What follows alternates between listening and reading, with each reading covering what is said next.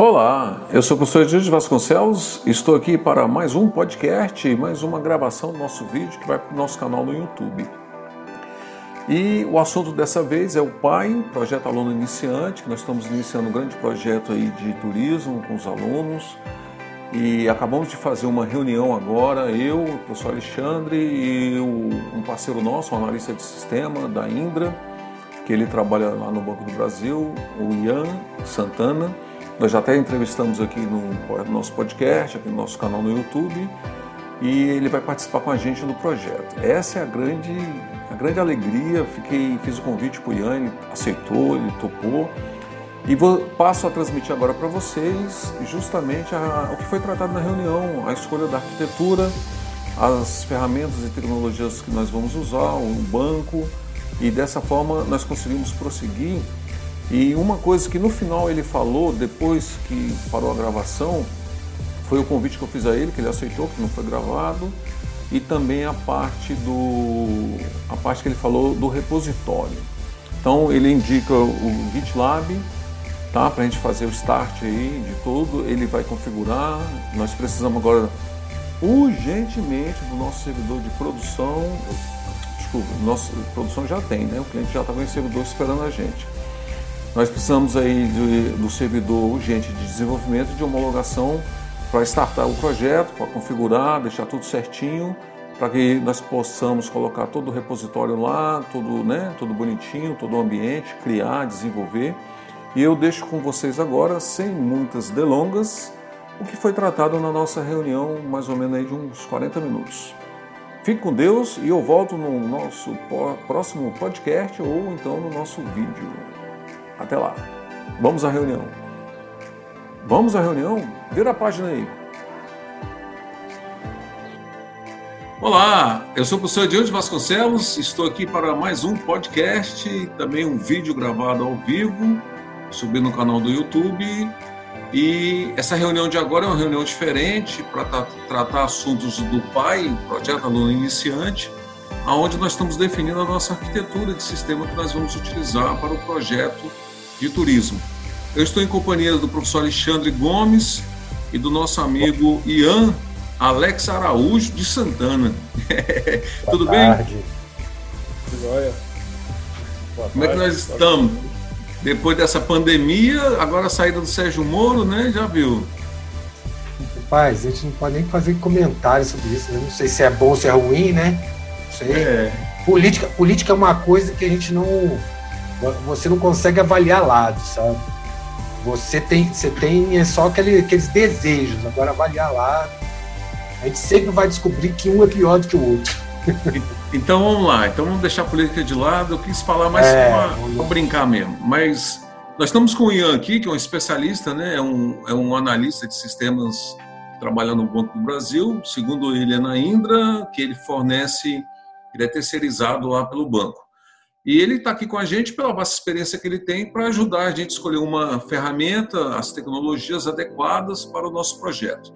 Alexandre, é, explica para ele, né, faz uma explanação do que nós vamos precisar e ele entra. Já, eu já passei algumas coisas para ele, mas só para equalizar no vídeo, né, deixar todo mundo bem contextualizado. Ah, perfeito. Uh, mais uma vez, boa tarde para todos. É seguinte, Ian, é, nós fizemos uma parceria com um projeto para desenvolvimento de um, de um site e um aplicativo mobile para voltado para o turismo. Na verdade, esse projeto era para ser para o Brasil há 60 anos, mas por causa dessa, dessa situação emergencial, a gente mudou o foco, e o pessoal também que está fazendo essa parceria a gente também mudou o foco. Continuou sendo um projeto de turismo, né? Só que é um projeto que agora tem um prazo um pouco melhor para poder desenvolver. E ele é dividido mais ou menos em duas partes, pelo menos é o que é, estou considerando. Uma parte que é realmente a parte web e uma parte mobile. A parte web, ela é meramente uma, algumas consultas e administrativo. Né? Não vi ainda um, uma parte desse aí para disponibilizar. A parte mobile que a gente está colocando, ela é para a utilização do usuário.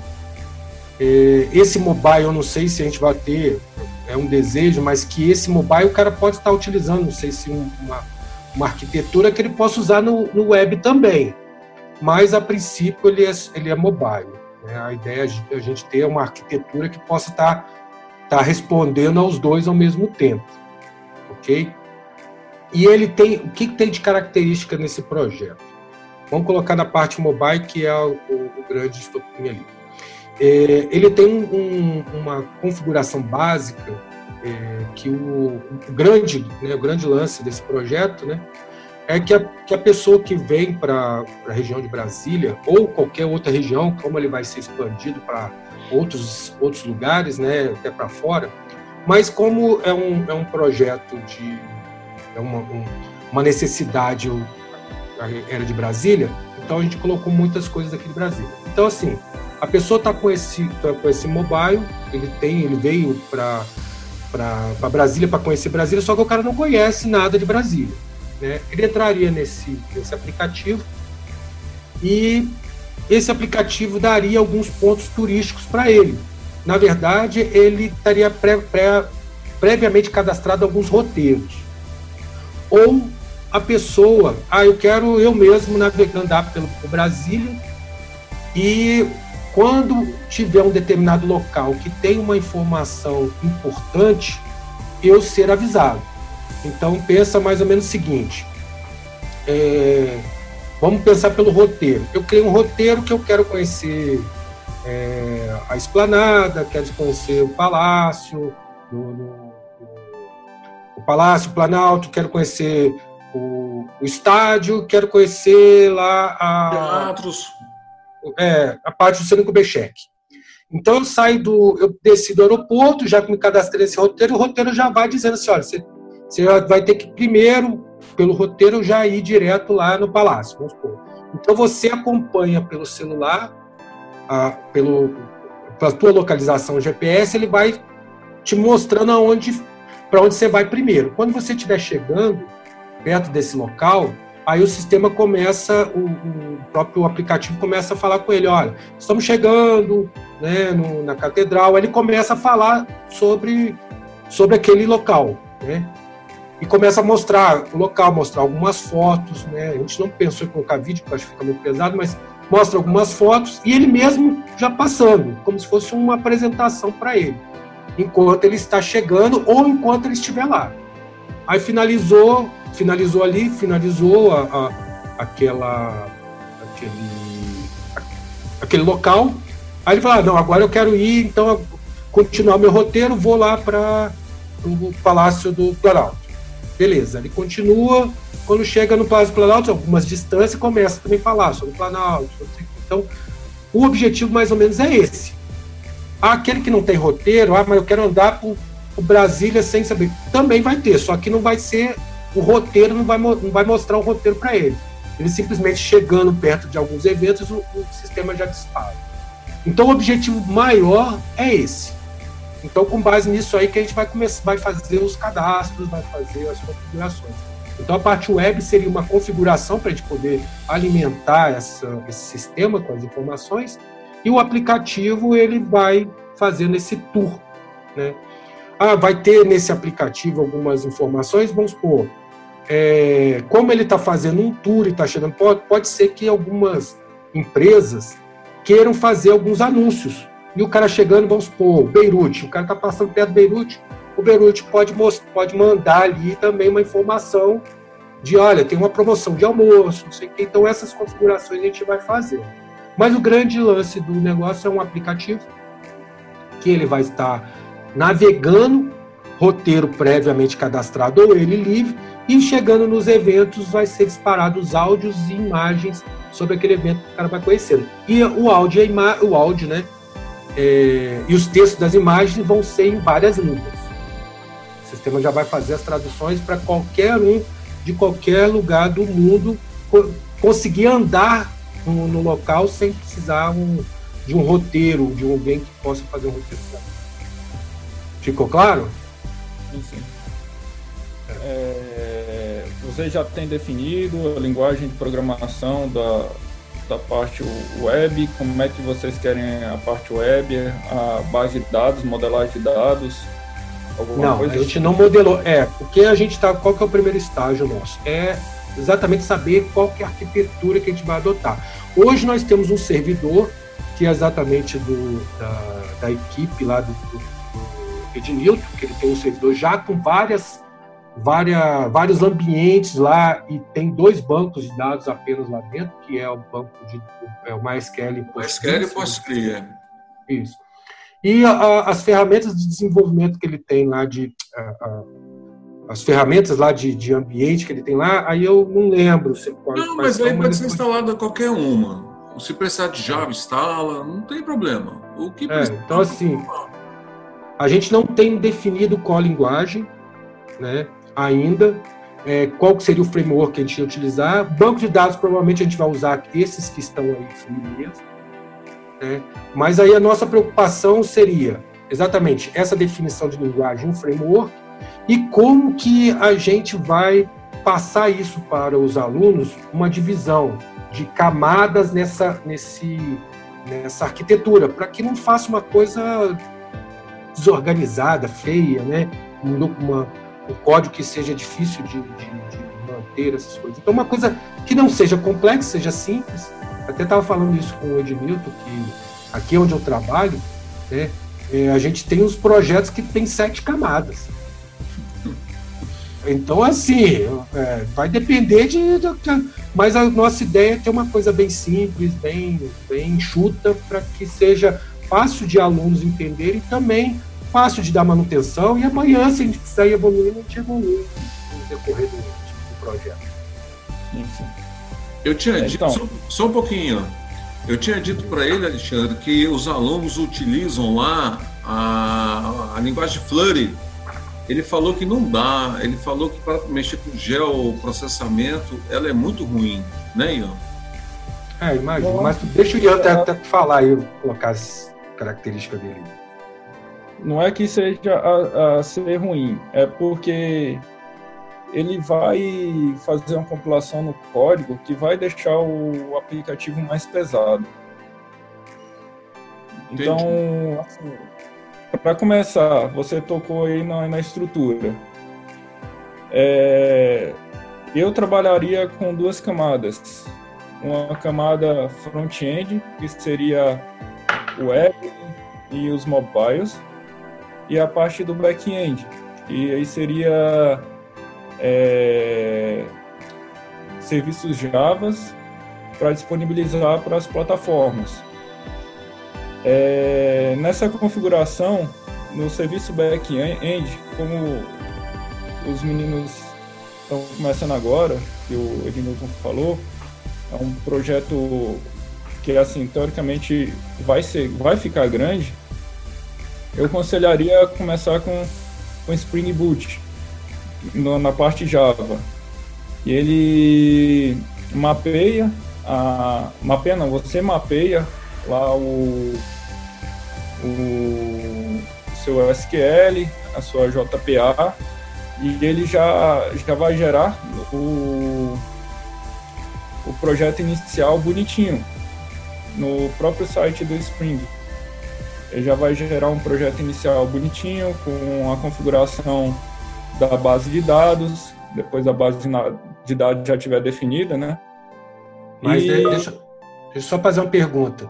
Você falou que ele já gera todo, já você mapeia já, ele faz tipo o, J, o JPA, né? Sim.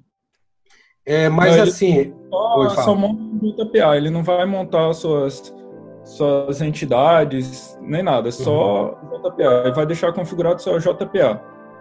Mas a, o Aí, nativo não seria mais, mais tranquilo, pelo menos para a gente que é, separa o, o, o, código SQL para ajudar na manutenção? Não fica, ficaria mais tranquilo? Não ficaria sei, estou só fazendo perguntas. Ficaria um pouco mais bagunçado, porque ele já te dá uma estrutura toda bonitinha, é, onde você tem que colocar as suas chamadas REST, onde você vai expor suas chamadas REST. Cara, é, é mão na roda. Ah, é? Então não, então vamos. Então beleza. É, tipo, para o trabalho de configurar ambiente, de configurar servidor. porque ele já, já roda no servidor dele mesmo, que é o Tomcat, né? Ele já encapsula um servidor Tomcat. E você vai precisar dessa camada apenas para disponibilizar serviços REST, né? Só disponibilizar serviço e consumir serviço. E ele que vai fazer a parte meio que de, de segurança para, por exemplo, para a base de dados entendeu? Do, dos, das suas informações. Ele já, ele já deixa essa, essa parte já. já... Não, não Bem. Você tem. Ah. É, então é bem mais simples mesmo. Então, aí dessa parte do back-end, eu recomendo um Spring, né? um Spring Boot, por exemplo. É, a parte de visualização, é, eu aconselho, eu aconselharia usar o React, React Native e toda a parte visual. Inclusive, eu acho que para a parte web também seria ideal, né? Porque aí já é, desenvolveria uma vez só para todas as plataformas, que é esse o conceito da ferramenta que vocês estão usando, não é isso? Uhum. Entendi. Então, Entendi. E, e é uma coisa que o, tem gente grande usando. Por exemplo, o Airbnb, que eu citei pro, ontem, eu citei para o Ednil. Não sei se você já utilizou o aplicativo Airbnb, ele é todo ah, já. direct. Já. O aplicativo, no aplicativo acho que não, eu só utilizei a web. Eu já usei, inclusive aluguei casa em Los Angeles com ele. É aqui, ó. Ele é todo em em React. Então, é um aplicativo é, leve e complexo. Entendeu? Entendi. Só, só um minutinho. É aqui no meu, é no meu computador aqui. Pode falar. Então, eu acredito que se se utilizar e também não é difícil de trabalhar com React é, tem muita gente, até mesmo na internet, ensinando, mostrando como é que é que faz. É, as telas, as chamadas, você pode fazer chamada REST. É, eu recentemente trabalhei em um aplicativo, cara, e eu comecei o React do nada, assim, o React Native. E é muito fácil. Você não precisa entender a fundo um, um, um, uma linguagem de programação mobile, por exemplo, Swift ou uhum. Kotlin, né, Kotlin do Android, Swift do, do iOS. Você precisa saber programação. E se, se, por exemplo, der alguma merda, tu, tu sabe é, corrigir lá no código do nativo, entendeu?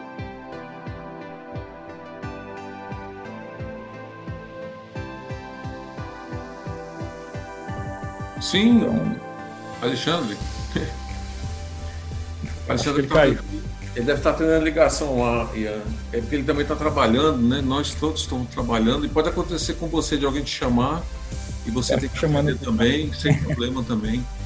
Mas, Ian, é, aquilo que a gente conversou ontem a respeito de você usar essas ferramentas aí e, a linguagem também, ó, ele vai entrar de novo aqui. Deixa ele entrar aí. Quatro.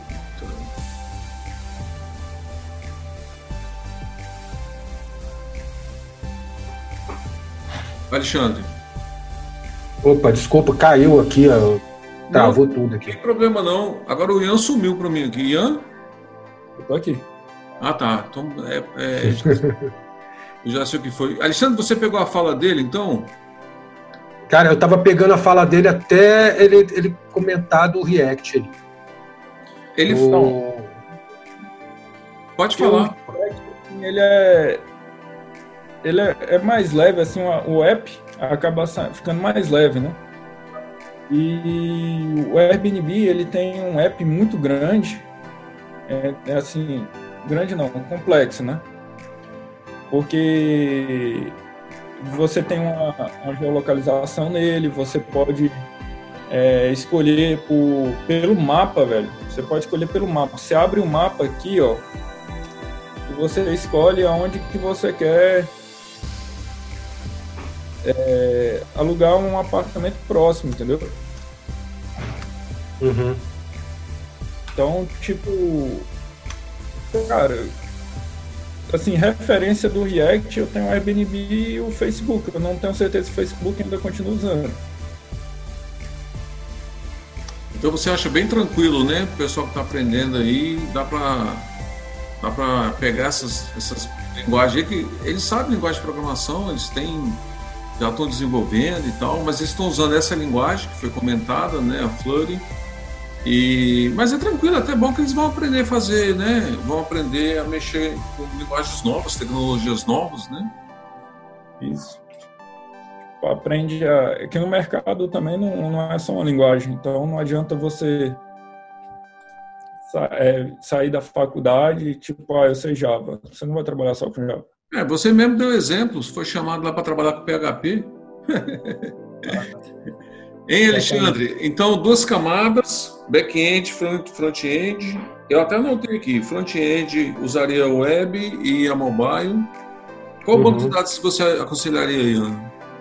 Ô, ô Ian, só, só uma dúvida assim, é, ele está falando duas camadas aqui, um back-end e front-end, mas é, é, é interessante a gente separar também algum é, uma parte lá, separar bem a parte negocial, alguma coisa assim? Então, toda a parte negocial, ela fica no back-end. Uhum. Mas o back-end parte... uma camada só. É, uma camada só back-end. Aí lá dentro do back-end, se você, vocês optarem por desenvolver via Bootstrap, uhum. ele vai pedir todas as categorias lá certinho, só e já vai deixar nas pastas se não deixar nas pastas, aí tipo é uma separação comum, né? Todo mundo faz. Ah, cria um pacotezinho de de chamadas hash, um pacotezinho de gateway, um pacotezinho de DTO, um pacotezinho de DAO. Entendi. Aí eu não estou lembrado muito bem se ele faz essa separação é, milimetricamente, assim, sabe? Mas Aí dentro do projeto, aí é a separação que vocês acharem como como deve ser. Não, eu, eu acredito. Entendi, entendi. Assim, a separação que a gente faz aqui é toda a camada de toda a parte negocial, não a camada de negócio, toda a parte negocial fica no back-end. Uhum. A parte do React ou da ferramenta que vocês quiserem da linguagem que vocês for usar para desenvolver no front-end, lá não pode ficar nada negocial. Lá fica regra de tela. Tipo, ah, o que, que seria a regra de tela? Ah, você mandou um, a soma de um mais um. Aí, se aparecer dois, você tem que mostrar um campo a mais para ele digitar mais um número. É pequenas validações, pequenas validações da, da, da da camada de apresentação, né? Isso, exatamente. Ou validação de campo, tipo, ah, esse campo não pode ser em branco, entendeu? Isso é a regra de tela. A regra de negócio é, por exemplo, você mandou um mais um. Quem faz a conta é o back-end que devolve. Um mais um vai ser dois. Ah, como é que você sabe que vai ser dois? Porque eu fiz uma chamada lá no back-end e me retornou dois. Aí quem fica com o negócio é sempre o back-end. Entendi, entendi. Aí o React também funciona da mesma maneira. As, as divisões lá dentro, eu acho que vocês podem fazer como achar melhor, né? Não tem, não tem uma regra específica, você tem que fazer desse jeito. Eu já vi sistemas em, em React que, cara, é uma tela só é um arquivo só. Então, aí vai Entendi. como vocês acharem que, que deve ser. É, também já vi é, dividirem certinho, assim, saca? Uma camada de, de como é que é? De design fica em um lugar, outra camada em outro lugar. a, a tela fica em outro, uma, uma parte de um componente em outro. Aí vai, vai como vocês acharem melhor. O legal do React é que dá para criar também um, uns componentes reutilizável. Você pode usar ele onde você quiser e não precisa mais escrever código, só passa parâmetro. É, isso é interessante a gente fazer, porque a, a, a ideia de, de, reaproveitar o máximo possível, por isso que a gente vai ver se consegue fazer umas divisões bem, bem assim, né? Mas vamos, vamos tentar. Vamos tentar. Sim, sim. Antes de mais nada, eu não estou defendendo nenhuma linguagem aqui de programação, viu? Só. Nada não, porque... não, até, até, como, até como forma assim, de, de aprendizado, eu acho que não é válido. Quem não conhece nenhuma não pode, né, não tem como avaliar. E eu acho que até mesmo se conhecer, se conhecer outras também faz parte. Então, eu acho que dá para dá para trabalhar. E é o que a gente falou. Ian. Oi. O banco. Banco de dados? É. Cara. Usaria PotScript ou MySQL? Nenhum dos dois? Não, mas eu acho que banco, acho que banco, Ednilton, a gente já tem aí como nossa característica mesmo. A gente pode usar qualquer um desses aí. Eu acho que não. não a parte que o, que o Ian tá, tá, tá é mais, dando como é mais suporte. Pra, é, mas é mais para saber a opinião dele. É, assim, mas eu é... mas aí vai à vontade também. Eu não conheço banco de dados a fundo para informar qual é o melhor. Eu conheço o DB2, o Postgres, o MySQL, mas Sim. aí vai. Não, Acho que assim, tranquilo. eu optaria pelo mais fácil de conseguir no mercado.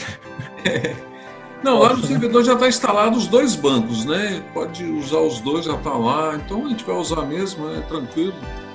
E vamos colocar essas ferramentas aí, vamos instalar, né? Começar a, a rapaziada. A gente queria ter uma ideia para poder fazer essa, essa arquitetura, a melhor escolha de uma forma mais. Bom, o Alexandre falou da, lá do serviço dele, sete camadas.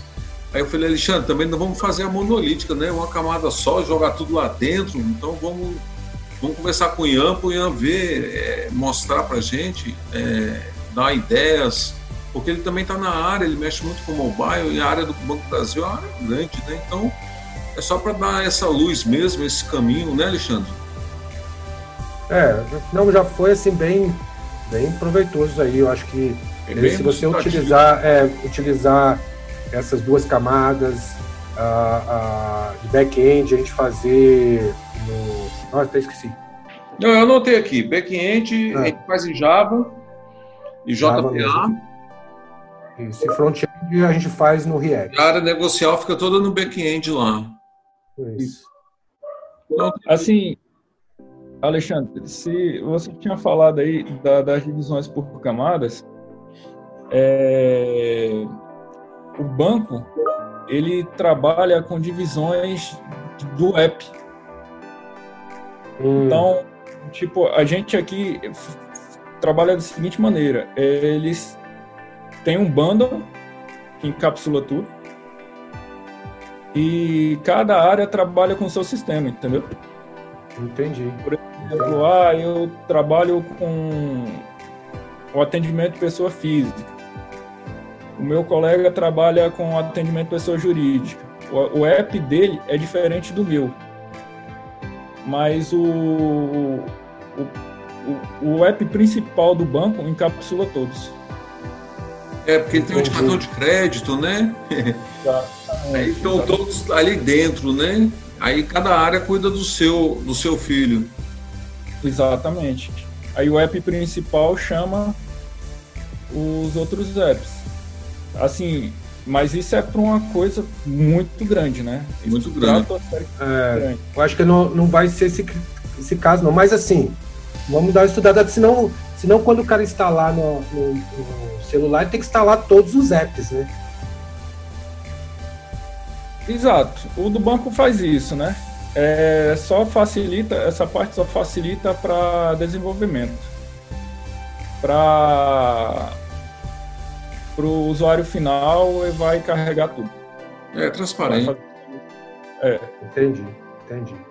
Isso é só facilita para desenvolvimento na hora de, por exemplo, é, fazer merge com a aplicação, não quebra, entendeu?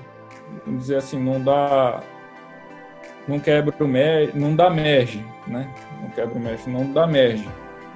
Na hora que os usuários que os, os programadores fazem os commits, não dá problema. E uhum. se der problema, a gente já fala, cara, ó, deu problema no seu. Então corrija aí porque a gente precisa subir. E... Maravilha. Bem explicado, tá, tá bacana, né, Alexandre? Mais alguma coisa? Não, acredito que não. Foi bem assim. Eu, eu só vou pedir para ele, se a gente depois puder tirar as dúvidas, que no decorrer a gente vai ter algumas dúvidas, mas são coisas bem pontuais. Se você tiver essa disposição. Posso. Acho que posso, dependendo dos horários. Olha só, não, deixa, eu, deixa, eu, terminar então, porque já está dando o um horário de 40 minutos, é, mas vocês ficam aí que eu só vou interromper só, só um pouquinho. Gente, agradeço a participação do Ian, do Alexandre, muito obrigado. Um abraço para todos. Até um abraço, o próximo gente. podcast ou o próximo vídeo.